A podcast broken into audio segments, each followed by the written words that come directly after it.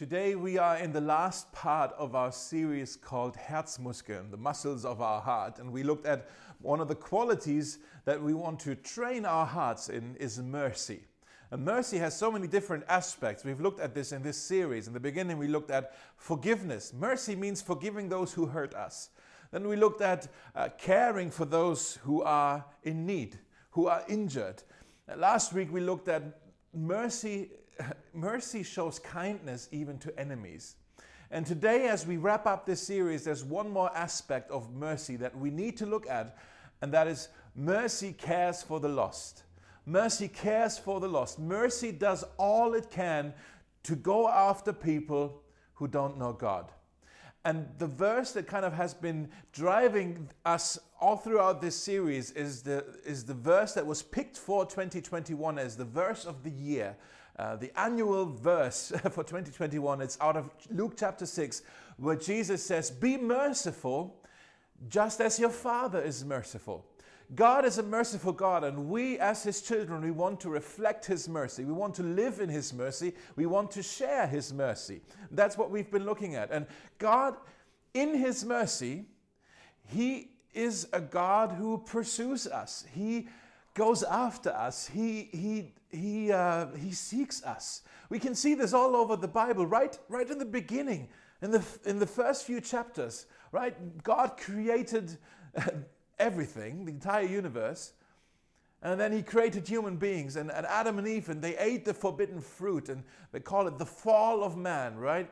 And so, just right after this happened, just after man disobeyed God, turned away from God, it says, God called the man, shouting, Where are you?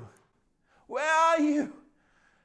And all throughout history, all over the Bible, up until today, that is the very question with which God pursues us. It is why Jesus came. Jesus came to ask this question Where are you? Come back, come back to God. Let's, let's reconcile this. Let's bring this back together. That's why Jesus came. Jesus came to go after people who've turned away from God. That's His mercy. That was His mercy mission. And that mission is also the mission that he's passed on to us. The same mission. He says, Be merciful, just as your Father is merciful. Also, go after people who've turned away from him. Mercy cares for the lost. Another way Jesus said it is in John chapter 20, where he says, Just as the Father has sent me, I am sending you. Just as the Father has sent me, I am sending you. I'm sending you for this very same mission with the same authority to go after the people that this mission is for, to go after people who are lost. Come on, do this. It's the same mission that Jesus says that I have received from the Father that I'm now passing on to you.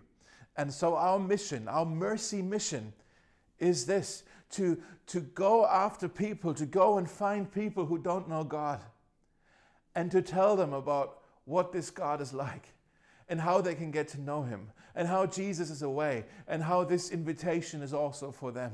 That's our mercy mission. We must care for this. And guys, people people thirst to know this.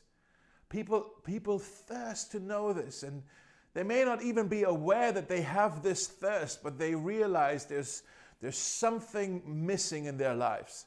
There's something missing. They're, th- they're thirsting for something, and they're trying to quench that thirst with all kinds of things that they think will make them less thirsty or that will quench the thirst. Like, oh, I need to have a bigger salary. I need to have a bigger status. I need to have more sex. I need to have more whatever, uh, you know, success. And, and there's all these things where people try to find their happiness in, in power, in possessions, in position, in pleasure, in prestige, all of these things. And they don't, they don't quench that thirst. They, they actually leave you thirsting even more. It's like drinking salt water. It doesn't help the thirst, it makes it even worse. In Jeremiah 2, God says, They, the people, have abandoned me. Me, the fountain of living water, they have abandoned me. They have instead, they have dug for themselves cracked cisterns, cisterns that can hold no water at all. And guys, we have the best news to share with people. We can say to people, Come back to God. come back to the living water. Come back to Him. Come and satisfy the, the, the, thirst, the desires of your soul. Come and find life. Come and find freedom. Come and find the Father. That's the invitation that we can share with all the people around us. My question that I want to ask you today is simply this Who are you going to tell? Who are you going to bring to the fountain of living water? Who are you going to bring to Jesus? I want us today to look at a story of a couple of friends who brought one of their friends to Jesus. Um, and it's in Luke chapter 5. Uh, let's look at this scripture right now. Today I'll be reading from Luke 5, verse 17. One day, when Jesus was teaching, some Pharisees and teachers of religious law were sitting nearby. It seemed that these men showed up from every village in all Galilee and Judea, as well as from Jerusalem. And the Lord's healing power was strongly with Jesus. Some men came carrying a paralyzed man on a sleeping mat. They tried to take him inside to Jesus but they couldn't reach him because of the crowd. So they went up to the roof and took off some tiles.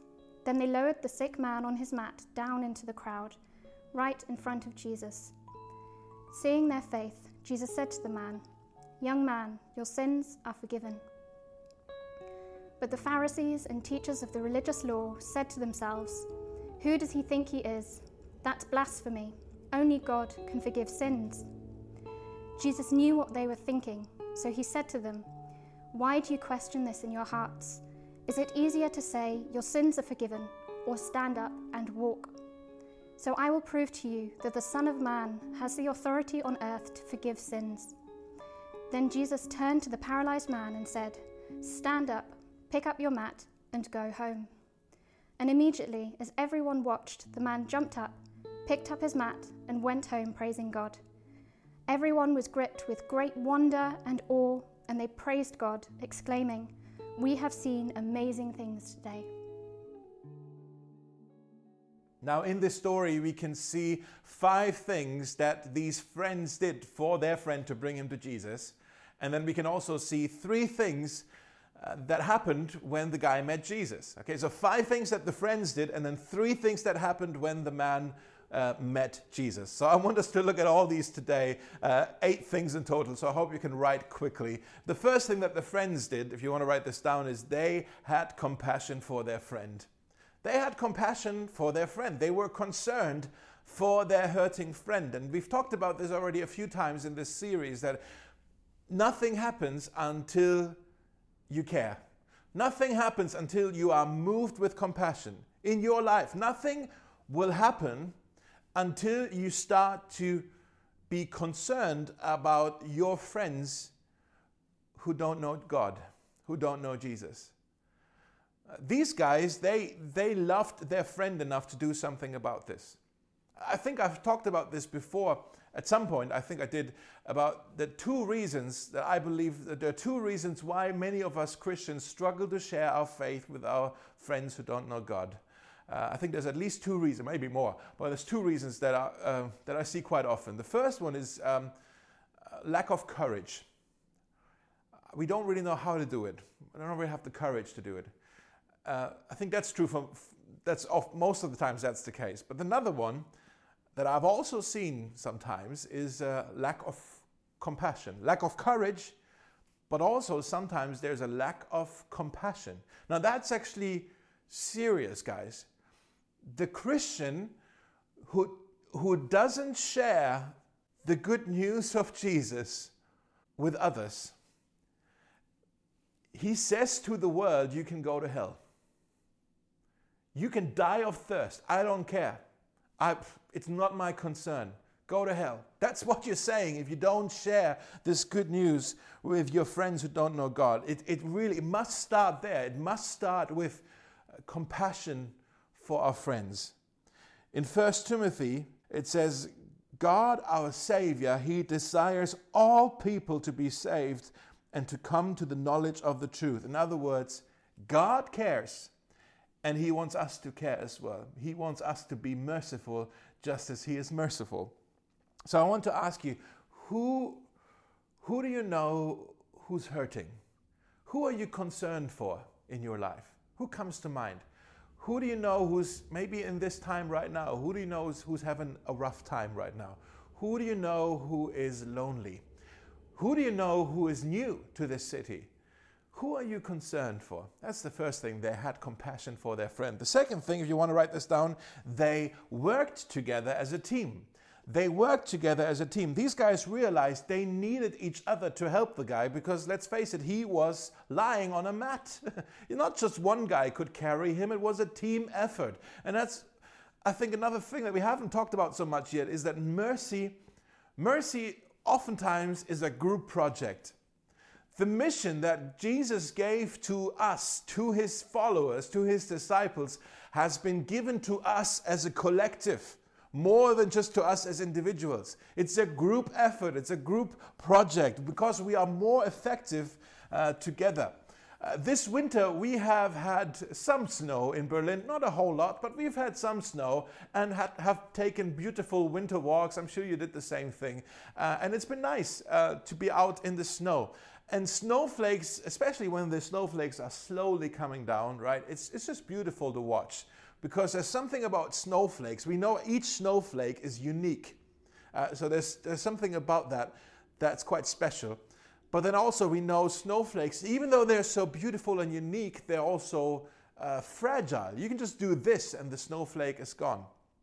Uh, but then, if you put a lot of snow together, you can actually stop traffic in the entire city, right? In many ways, that's, that's the similar, it's similar with us by ourselves, yes, you are unique. You are fearfully and beautifully made. But at the same time, by yourself, you're also quite fragile. But together, we can actually make a difference. The Bible talks about that as well, about our togetherness, about how we are to cooperate with each other. And it compare, the Bible compares us, the followers of Jesus, the church, uh, compares us to a body. Paul writes about this in Romans 12. He says, Just as our bodies have many different parts, and each part has a special function, so it is with Christ's body. We are many parts of one body, and we all belong to each other. We all belong to each other. Each of us is unique fearfully and wonderfully made. Each of us has a different, you know, gifts you bring to the table, different roles, different functions, uh, but we need each other because together we are strong. Together we are strong. Each one got to play our part. You don't have to play the entire part, uh, but we all got to play our part so that together we can make a difference. Okay? The third thing that they did is they believed Jesus could heal the guy. They believed Jesus could heal him. They had faith for him. They had an expectation that Jesus would, would do something. And don't miss this because this is really important in this story. Let me read again in Luke, uh, Luke 5 and verse 20. It says, when, when Jesus saw their faith, he said, Friend, your sins are forgiven. Have you noticed what it says here? It doesn't say when Jesus saw his faith, he said, Friend, your sins are forgiven. He said, It says, when Jesus saw their faith, the faith of the guys who brought the man to him. He saw their faith and he realized, man, they have faith in me. They trust that I can do something here. Therefore, friend, your sins are forgiven. We actually have no idea what this crippled man believed. We don't know if he was a believer at all, but we do know Jesus saw their faith and then he worked in the life of this crippled man. We know that they had faith, they believed that Jesus could heal him. Now, listen to this Jesus, he is able to work in the life of your friend who does not believe in Jesus because you believe in Jesus. And according to your faith, it can be done. You get this? Jesus is able to work in the life of your friend, even though he's not a believer yet, but you believe that Jesus can work in the life of your friend, and according to your faith, things can happen in the life of your friend. Isn't that amazing? Isn't that amazing? We get to believe on behalf of our friends. That's, that's remarkable. So I want to ask you this question What do you believe Jesus can do in the life of your friend? What do you believe? What do you trust? What do you expect Jesus to do in the life of your friend? Because you may think, oh, now, man, this guy, he's so far away from God. Uh, he's so not interested in anything religious, he will never believe. Let me show you what it says in Hebrews chapter 7. It says, Jesus is able once and forever to save those who come to God through him. In other words, Jesus, he's able to save anybody. There is no one who is too far away from God. Never say no for anybody else. Don't do it. Believe that Jesus can do it, and only Jesus can do it. He specializes in doing the impossible. So they believed Jesus could heal him. Number four, they set their hands to the task. They set their hands to the task. They acted. They got up and actually, well, quite literally carried their friend to Jesus, literally brought him to Jesus uh, because he was paralyzed. They didn't say, well, let's just pray for him. They didn't just say, well, let's do a Bible study and just discuss what it would look like if we were to bring our friend to Jesus. No, they acted. They, they just, they put their hands to the task. Now, if you think about this, they had to because the guy was paralyzed. He could not move. He needed other people to bring him to Jesus because he could not get there by himself. Now, you may have people in your circle of relationships who are also paralyzed. Maybe not physically paralyzed, but people can be paralyzed by all kinds of things. People can be paralyzed by fear, uh, by guilt, uh, by problems, by circumstances, by the past, by all kinds of things. People are paralyzed and they can't get to Jesus on their own, so they need a friend who brings him to Jesus. They need a friend who brings them to Jesus. And that's why we need to do it. These guys, they heard, wow, Jesus is in town. He, I heard he's, he's preaching over at that house over there. That's our opportunity. Let's do this now. Let's, let's take our friend and bring him to Jesus. And they acted, they put their hands on the task. They saw the opportunity. In Colossians 4, it says, Be wise among those who are not believers and make the most of every opportunity. Are you looking for opportunities? Are you looking for ways to bring your friend to Jesus? That's our mission. That's, that's our mercy mission. And if you think about it, if you bring someone to Jesus, if you bring someone to Christ, your friend, you make a friend forever. Because if he finds Jesus, he finds life, eternal life and you have a friend for all eternity. You're going to br- you're going to spend eternity with your friend. If you bring your friend to Jesus, you have a friend forever. Now that should motivate you. Uh, there's a the fifth thing that these guys did. If you want to write this down, is they did not give up. They did not give up. They were persistent. They didn't let the difficulties um, discourage them. They, when the house was too full for them to bring the man, and they didn't say, ah well, I guess it's not an opportunity then. Jesus is busy, let's just go home. No, they, they just got creative and they started to lift him up on the roof of the, of the house. Uh, probably was a flat roof uh, in those days. And, and they just lifted him up and they just thought of, oh, they just didn't give up. They were persistent. They were determined. They did not want to give up. They said, whatever it's going to take, we're going to bring our friend to Jesus today. Now, I need you to picture this scene one more time, just because it's such a remarkable story. It's this full house, right?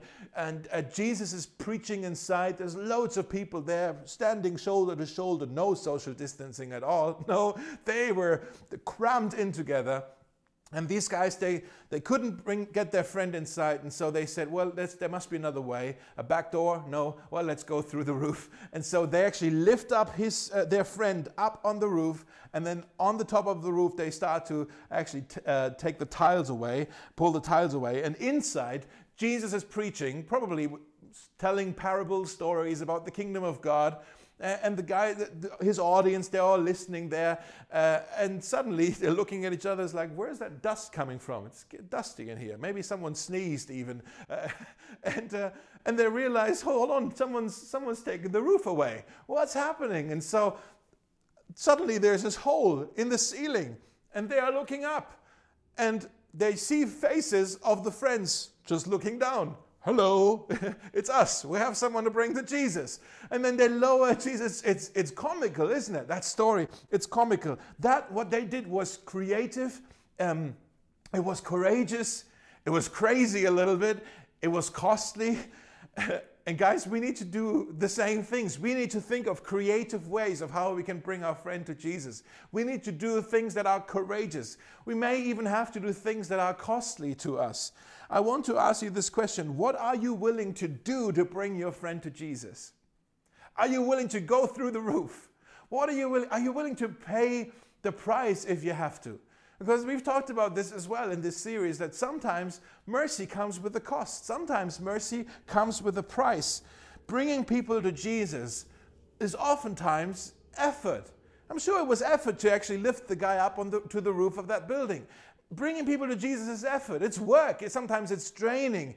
Uh, it's, it, it drains us. But not only that, it's also strengthening.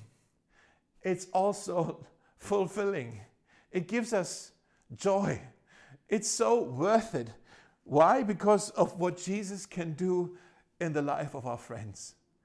Because of what Jesus can do in the life of our friends. And there are three things that happened when this man met Jesus. But before we look at them, let's sing now the song that we've learned throughout this series Give Us Your Heart. Now, there are three things that happened in the life of this crippled man when he met Jesus. And I believe they are the same three things that can also happen in the lives of our friends when we bring them to Jesus. Maybe you want to write this down. The first thing here is when I bring my friend to Jesus, he'll find the one who can forgive his sins. He'll find the one who can forgive his sins. Because what's the first thing that Jesus said to the man when he was lowered here through the ceiling right in front of his feet? What's the we already looked at this. What's the first thing he says? When he saw their faith, he said, Friend, your sins are forgiven. Your sins are forgiven. What does it mean? Here's this crippled man right in front of him. He says to him, Friend, your sins are forgiven. I think here's what Jesus was trying to say to the man. He's basically saying, My friend, there are two things in your life that are paralyzing you, not just one thing. Yes, there is something in your life that is paralyzing your body, your physical motion, and that's a terrible, horrible thing. But there's something even more uh, uh, dangerous in your life that is paralyzing you, and it's, it's going to destroy you. It's going to kill you forever if it's not being dealt with, and that is you're not right with God. You're separated from God. There's a barrier between you and God, your sin. And I want to remove that barrier so that you can be right with God. In other words, Jesus is saying, there's something more important for me to do right now than just heal your body. Yes, that is important, but there's something even more important that I need to do. And maybe you don't even see it because all you can see and feel is the obvious thing that is right in front of you, the pain that you have in your body, the, the physical, the paralyzing thing of your body. And I, I, get it, Jesus says, but there's something lethal in your heart that is going to destroy you, your sin. And that's something that we need to deal with. And, and that's, that's why Jesus says your sins are forgiven, first and foremost. And that's what Jesus, I think that's what Jesus wants to do in the lives of our friends. He wants to deal with, with, our, with our sins, with all of us. And only He can do it. Jesus has the power, the authority to forgive sins. And then He can also, and He wants to deal with everything else.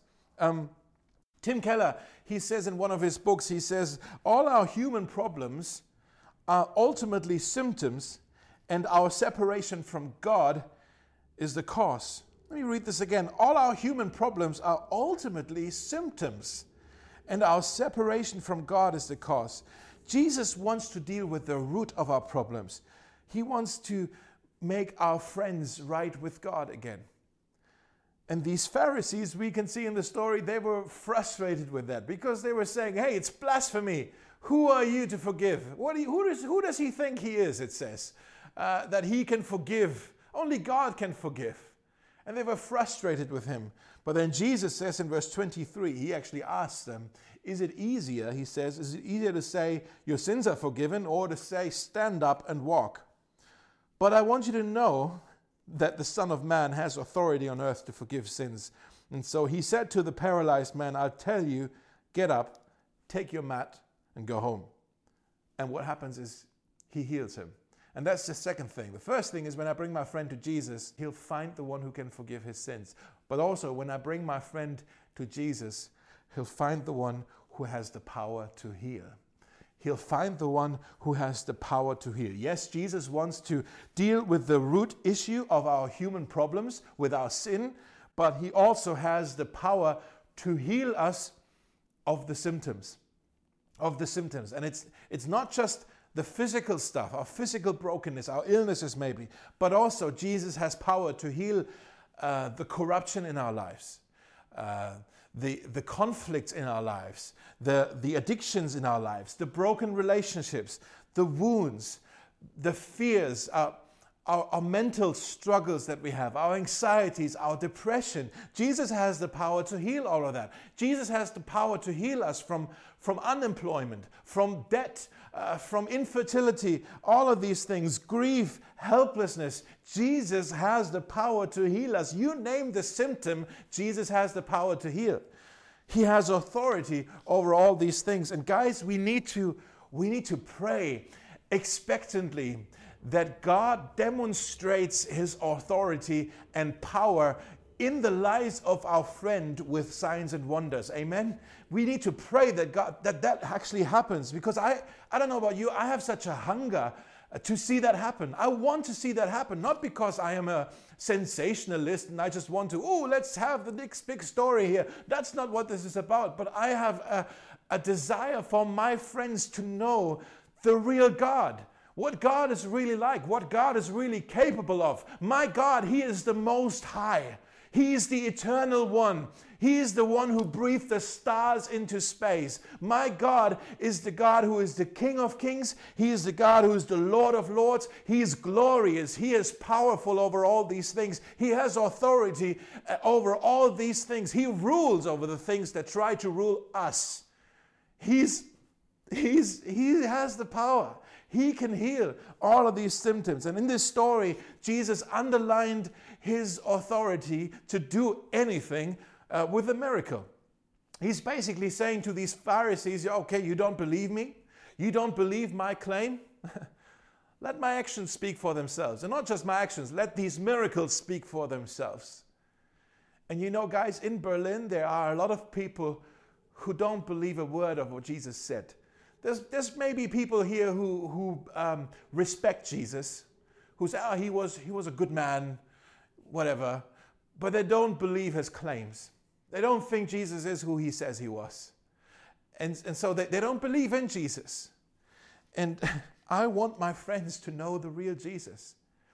I want my friends to know that Jesus isn't just a nice advisor, uh, that Jesus isn't just uh, a nice, uh, you know, comrade who walks through life with me. He isn't just a nice option that I have in my life. No, Jesus is the one who has the power to hear of any of the symptoms, of any of these things in our lives that are actually paralyzing us.